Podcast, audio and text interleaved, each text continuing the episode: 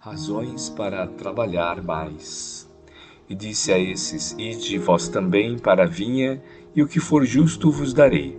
Mateus capítulo 20, versículo 4. Não fôssemos espíritos ainda fracos e imperfeitos, e não teríamos necessidade de provas e lutas diversas para aquisição de fortaleza e burilamento não estivéssemos categorizados por devedores ante as leis do universo e não nos demoraríamos aos pés de nossos credores de existência do pretérito, hoje transfigurados em familiares difíceis e nos reclamarem apoio incessante. Se houvéssemos liquidado todos os problemas decorrentes de nossas quedas morais do passado, não carregaríamos intimamente os conflitos que nos caracteriza a batalha oculta contra as nossas tendências inferiores, a gerarem as dificuldades emotivas e os sofrimentos imanifestos que nos impeles ao conhecimento de nós mesmos e ao reajuste das próprias forças.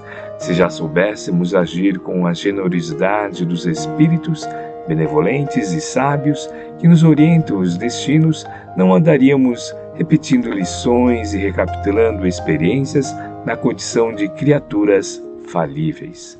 Se tivéssemos granjeado a pureza ideal, não estaríamos, seja na situação de encarnados ou desencarnados, no clima educativo, mas ainda profundamente conturbado da Terra, porquanto o nosso domicílio compulsório se alinharia nos planos superiores.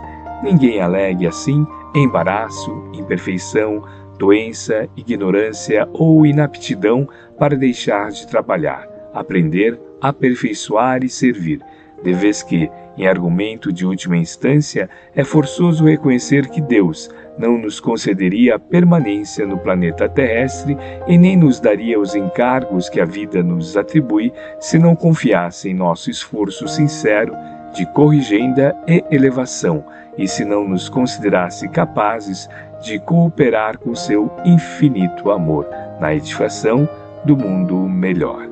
Emmanuel, psicografia de Francisco Cândido Xavier, obra O Reformador, maio de 1968, página 99.